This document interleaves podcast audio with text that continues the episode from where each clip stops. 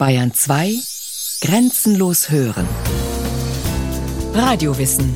Montag bis Freitag kurz nach 9 und Montag bis Donnerstag kurz nach 15 Uhr.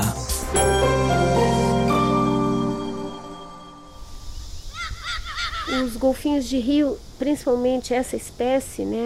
Der rosa Flussdelfin springt nicht wie die Delfine im Meer weit über die Wasseroberfläche. Wenn er Luft holt, ist nur sein Rücken zu sehen.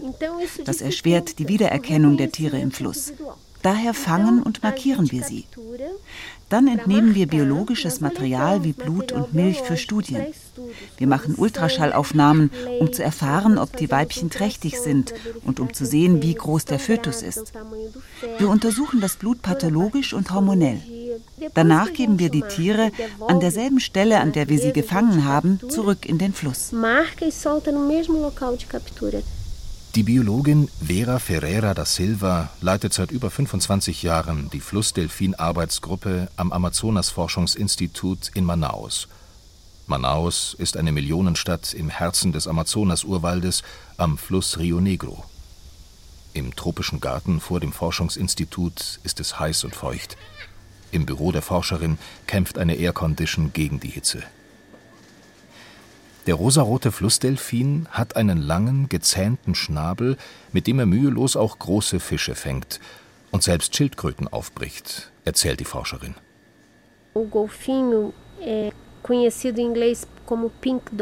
Der Flussdelfin heißt auf Englisch Pink Dolphin. Wir nennen ihn hier am Amazonas Roter Boto. Sein lateinischer Name ist Inia geoffrensis. In unserem Forschungsgebiet sind wir schon sehr vertraut mit diesem Tier und manchmal provozieren wir ihn. Dann taucht er neben unserem Boot mit dem Kopf aus dem Wasser auf, um uns zu betrachten. Der Amazonas-Flussdelfin sieht vergleichsweise gut. Die anderen Flussdelfine, wie die im Ganges in Indien und Pakistan, haben schlechte Augen. Sie besitzen keine so lichtsensible Membran wie unser Tier hier mais fotossensível. Der Ganges-Flussdelfin, wissenschaftlich heißt er Platanista gangetica, lebt im Ganges und im Brahmaputra. Wegen seiner fehlenden Augenlinse wird er auch blinder Flussdelfin genannt. Der Indus-Flussdelfin heißt Platanista minor. Er kommt nur noch in einem beschränkten Abschnitt des Indus in Pakistan vor. Von ihm gibt es nicht mehr als ein paar hundert Exemplare. Seine Färbung ist heller als die des Ganges Flussdelfins und seine Zähne ragen aus dem geschlossenen Stabmaul heraus. Der chinesische Flussdelfin, auch Lipotes vexillifer genannt, lebt im Yangtze-Kiang-Fluss. Er gilt als nah verwandt mit dem Amazonas-Flussdelfin. Auch er ist wegen der Verschmutzung des Yangtze-Kiang stark gefährdet. Manche vermuten sogar, er sei bereits ausgestorben. Der chinesische Flussdelfin soll eng mit dem kleinsten Flussdelfin der Welt verwandt sein, dem Pontoporia blainvillei, auch La Plata Flussdelfin genannt. Seine Heimat befindet sich weit entfernt von China im südamerikanischen La Plata Becken zwischen Uruguay und Argentinien. Die Evolutionsgeschichte des rosa Flussdelfins im Amazonas ist erstaunlich. Ursprünglich kam er aus dem Pazifik und wanderte in den Amazonas und seine Nebenflüsse in Südamerika ein. Der Amazonas floss vor Urzeiten genau in die entgegengesetzte Richtung. Er mündete im Pazifik und nicht im Atlantik. Die Forscherin Vera Ferreira da Silva. Der rosa Flussdelfin ist eine sehr alte Art. Er wanderte von der Pazifikseite in das Amazonasgebiet ein. Das war bevor sich die Anden aufgefaltet haben. Er ist daher sehr gut an die Bedingungen hier angepasst, an das Steigen und Fallen des Flussniveaus je nach Trockenheit. Er ist in der Lage, durch die überschwemmten Wälder zu schwimmen, um sein Futter zu finden.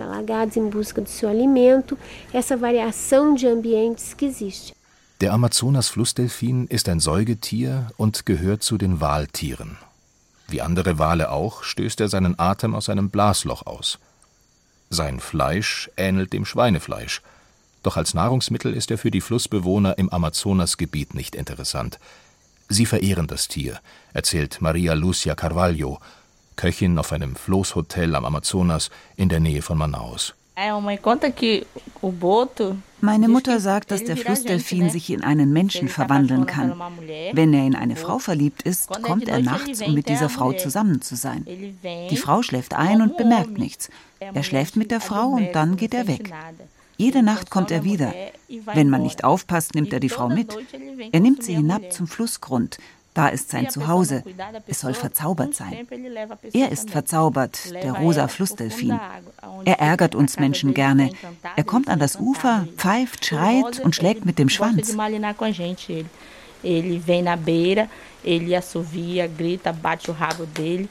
Maria Lucia Carvalho klatscht in die Hände, um zu zeigen, wie der Flussdelfin sich präsentiert. Während sie erzählt, geht ein tropischer Regenguss nieder. Wir finden ihn nicht böse. Wir haben Respekt vor dem Flussdelfin, denn er ist Teil des Wassers. Er ist der König des Wassers. Man darf ihn nicht ärgern, dann ärgert er zurück. Mein Schwager hat mit seinen Freunden eine Zeit lang hier weiter oben gefischt. Immer um 6 Uhr nachmittags haben sie Fische ins Wasser geworfen, als Futter für die Flussdelfine. Eines Tages, es regnete so wie heute, da haben sie sich um 6 Uhr am Nachmittag hingelegt, haben die Regenplanen über das Boot gelegt, ihre Hängematten aufgespannt und geschlafen. Und es dauerte nicht lange, da hörten sie eine Stimme vom Wasser her rufen, Hey, wo ist unser Abendessen? Der Amazonas-Flussdelfin ist ein beeindruckendes Tier, das 40 Jahre alt werden kann. Immer wieder kommt es vor, dass er auftaucht und die Menschen, die auf einem Boot in seiner Nähe sind, beobachtet. Manche glauben, dass die Seelen der Verstorbenen hinunter in den Fluss sinken und dann als Flussdelfine wiedergeboren werden. Angriffe auf Menschen sind nicht bekannt. Die Wissenschaftlerin Vera Ferreira da Silva kennt viele Geschichten von Begegnungen mit den rätselhaften Tieren. Ele é muito curioso também. Às vezes você está distraído ou pescando. Der Amazonas-Flussdelfin ist sehr neugierig. Wenn du entspannt bist und fischst, kann er sich leise annähern. Und da das Wasser nicht klar ist, siehst du ihn nicht. Und dann erschreckt er diejenigen, die im Boot sitzen oder die Menschen am Ufer, die fischen, Wäsche oder Geschirr waschen. Oft reisen die Leute in ihren Booten und ihre Boote sind schwer beladen mit Maniokwurzeln oder anderen Feldfrüchten. Und viele Flussdelfine nähern sich dem Boot und folgen ihm und spielen. Und manchmal werfen sie auch ein Boot um. So kommt es, dass die Fischer Geschichten erfinden. Zum Beispiel, dass der Delfin versucht hat, sie zum Flussgrund zu ziehen und sie zu ertränken. Und in Wahrheit hat der Flussdelfin gedacht, super, hier komme ich schnell an Fisch.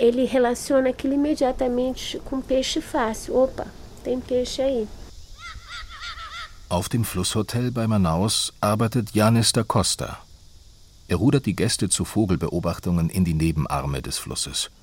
Natürlich weiß er, wo die Flussdelfine sich aufhalten. Auch er glaubt an die Verwandlungskraft des Amazonas-Flussdelfins. Quando chega a noite, da meia-noite, ele sai para terra para dormir. Wenn es dunkel wird, um Mitternacht, dann geht er an Land, um am Ufer zu schlafen.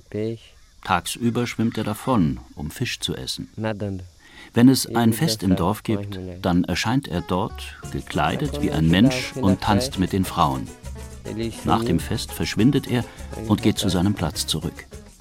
Er verschwindet unmerklich schnell, weil er verzaubert ist.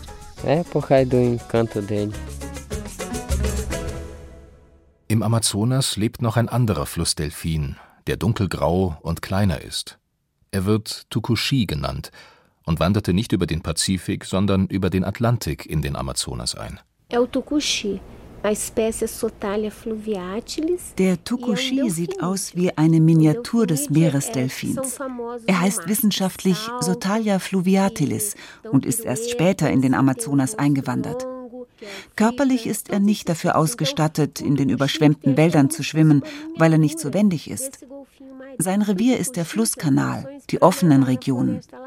Er schwimmt weder in enge Nebenarme noch in den seichten Überschwemmungsurwäldern mit viel Vegetation. Die beiden Delfinarten im Amazonas nutzen also ein gemeinsames Areal, kommen sich aber nicht in die Quere, denn sie haben unterschiedliche Fressgewohnheiten. Der graue Flussdelfin im Amazonas ist zwar kein Süßwasserdelfin, gilt aber nicht als Flussdelfin. Er hat keinen langen, stabartigen Schnabel wie die fünf echten Flussdelfinarten. Es ist leicht, die beiden Flussdelfine im Amazonas auseinanderzuhalten, sagt der Fischer Manuel de Souza. Er wohnt am Ufer eines Nebenflusses des Amazonas, im Bundesstaat Amapá, viele tausend Kilometer von Manaus entfernt. Nur 100 Kilometer von seiner Hütte entfernt liegt die Mündung des Amazonas in den Atlantik. Manuel de Souza sieht jeden Tag die unterschiedlichen Delfinarten. Ich kenne drei Arten von Delfinen. Da ist einmal der echte, der große Delfin aus dem Meer. Dann ist da der graue, kleine. Und es gibt den rosa Flussdelfin. Der ist wirklich groß. Wir sehen sie hier alle im Wasser treiben. Jeden Tag kommen sie. Ich finde sie alle drei schön, aber der schönste ist wirklich der rosarote Flussdelfin. Er ist frech, er hat keine Angst vor uns, aber er frisst uns nicht aus der Hand. Ich muss ihm den Fisch schon ins Wasser werfen. Dann holt er ihn sich. Wenn du ein Netz auslegst, schwimmt er hin und holt sich den Fisch heraus. Dagegen bist du machtlos. Er zerreißt das Netz und verschwindet. Er hat diesen langen Schnabel. Wenn er will, kann er damit einfach deinen Arm durchsägen. Er durchbeißt einen armdicken Fisch. Er zerbeißt ihn gleich unterhalb des Kopfes. Wenn der Fisch an deiner Angel hängt, dann bleibt nur der Kopf dran. Den Körper nimmt der Flussdelfin mit. Er ist sehr schlau. Zurück ins Zentrum des Amazonas, an den Rio Negro, den größten Zufluss des Amazonas. Dunkle Wolken türmen sich am Himmel. Es ist drückend heiß. Bald wird es regnen. Noch spielen Kinder am Steg eines Restaurants in Novo Airaio, einem Urwaldstädtchen zwei Stunden von Manaus entfernt. Die Kinder sind aufgeregt. Sie füttern fünf Lustdelfine mit Fisch, den sie bei der Restaurantbesitzerin gekauft haben. Die über zwei Meter großen, grau-rosa gesprenkelten Delfine recken bis zur Rückenflosse aus dem Wasser und sperren ihre langen Schnäbel auf, um die Leckerbissen zu ergattern. Auch Priscilla da Costa Santos, Geografin und Chefin des Nationalparks Anavilhanas, steht auf dem Steg. Bisher gab es keine Bestimmungen. Die Touristen gaben den Flussdelfinen sogar gefrorenen Fisch. Das haben wir jetzt verboten. Es gab hier auch keine Schutzvorrichtungen. Da vorne sehen Sie ein Plastikabsperrband im Wasser liegen. Wir legten es in 20 Metern Entfernung um den Steg des Restaurants, damit keine Motorboote mehr durchfahren, die die Flussdelfine verletzen können. Da der Amazonas-Flussdelfin bis zu drei Meter lang und sehr schwer wird, sind Schutzmaßnahmen nötig so Parkchefin Priscilla da Costa Santos. Es ist schon ab und zu vorgekommen, dass bei der Fütterung ein Mensch gebissen oder gekratzt wurde. Demnächst setzen wir durch, dass die Besucher nicht mehr selbst den Fisch in die Luft werfen. Es sollen nur die Leute vom Restaurant die Delfine füttern. Das dient der Sicherheit des Flussdelfins und auch der Touristen, damit keine Unfälle passieren. Früher haben die Leute den Flussdelfinen auch andere, schädliche Lebensmittel gegeben, nicht nur Fisch. Seit ein paar Jahren jedoch wird den Flussdelfinen ihre Zutraulichkeit zum Verhängnis, erzählt Priscilla da Costa Santos. Die Fischer fangen und töten den Flussdelfin. Sie schneiden den Körper auf, lassen das Fleisch verwesen und verwenden es dann als Köder für einen Speisefisch, der sich üblicherweise von Fischaas ernährt. Dieser Speisefisch heißt Piracatinga. In Brasilien wird er nicht gegessen, dafür in den Nachbarländern umso mehr. Deswegen entstand in den letzten Jahren ein lukrativer Fischhandel. Besonders im Forschungsgebiet von Vera Ferreira da Silva fiel auf, dass die Flussdelfinpopulation schrumpfte. In diesem Forschungsgebiet, mitten im Urwald, lebte die Biologin Sunny Muniz Brum.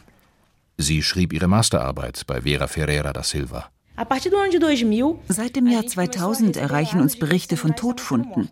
Wir erfuhren von dieser Piracatinga-Fischerei und bekamen mit, dass der Flussdelfin als Köder dient. Piracatinga heißt dieser teure Fisch, der nach Kolumbien geht. Vera Ferreira da Silva hat ausgerechnet, dass allein in unserem Forschungsgebiet pro Jahr 600 Tiere getötet werden. Früher hatte der rosa Flussdelfin eine gesunde Population.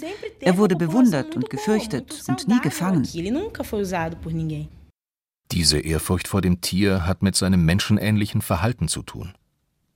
Dazu gehört auch, dass der Flussdelfin differenziert mit seinen Artgenossen kommuniziert, erklärt die Forscherin Vera Ferreira da Silva.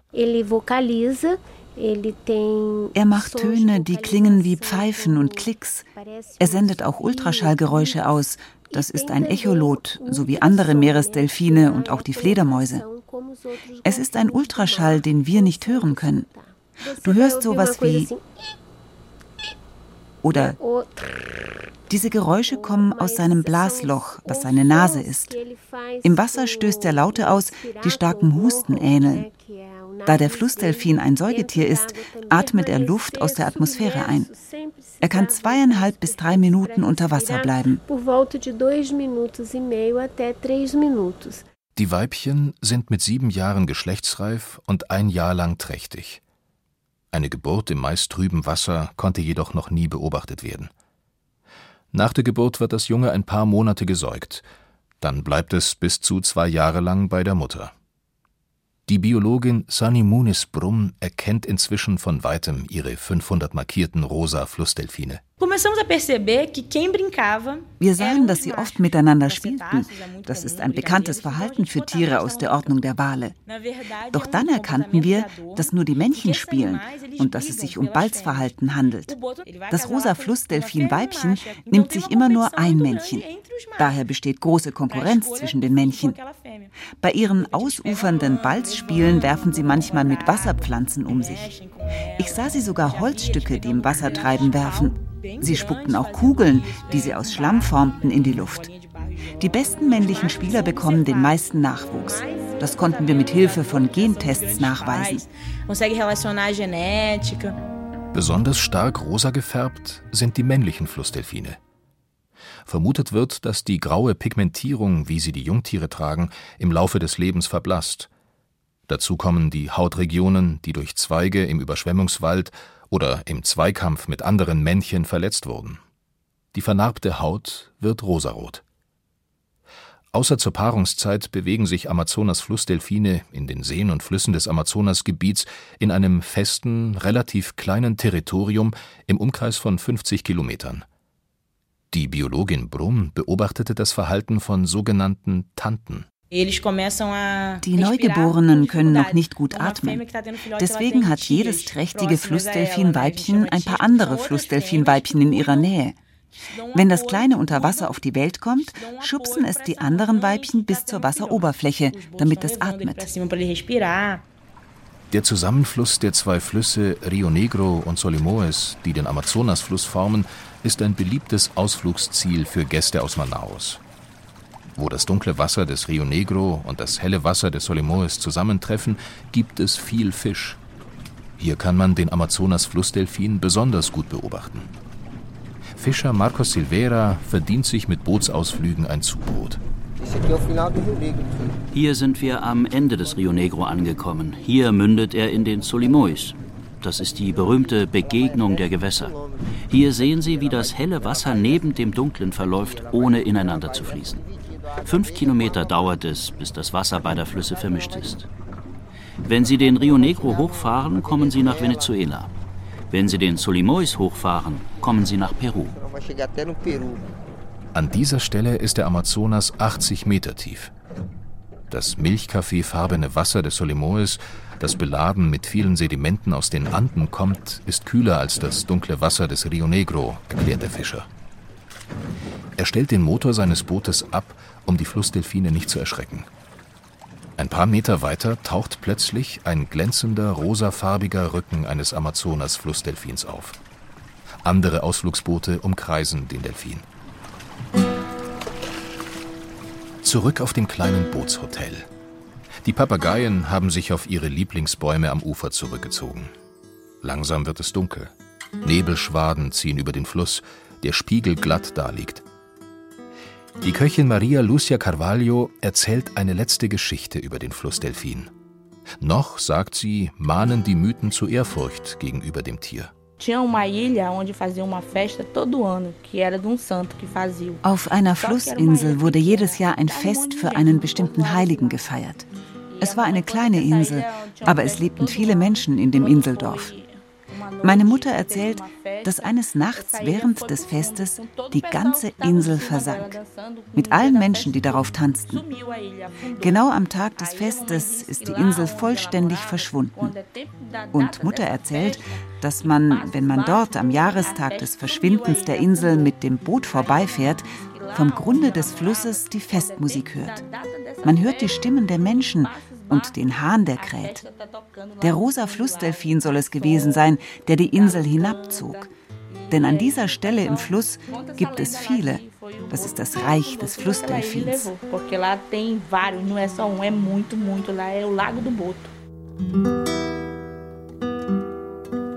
Bei den Mythen um den rosa Flussdelfin geht es nicht nur um ein besonderes Tier, sondern auch um den unendlich großen Amazonas, der manchmal Ufer überschwemmt, in dem immer wieder Menschen ertrinken.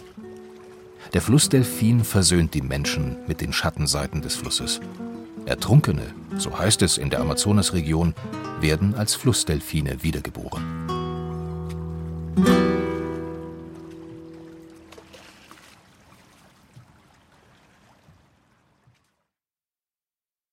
Sie hörten Flussdelfine, die geheimnisvollen Mythenträger von Gudrun Fischer. Regie Sabine Kienhöfer. Es sprachen Christian Baumann, Rahel Comtes und Detlef Kügo. Eine Sendung von Radio Wissen.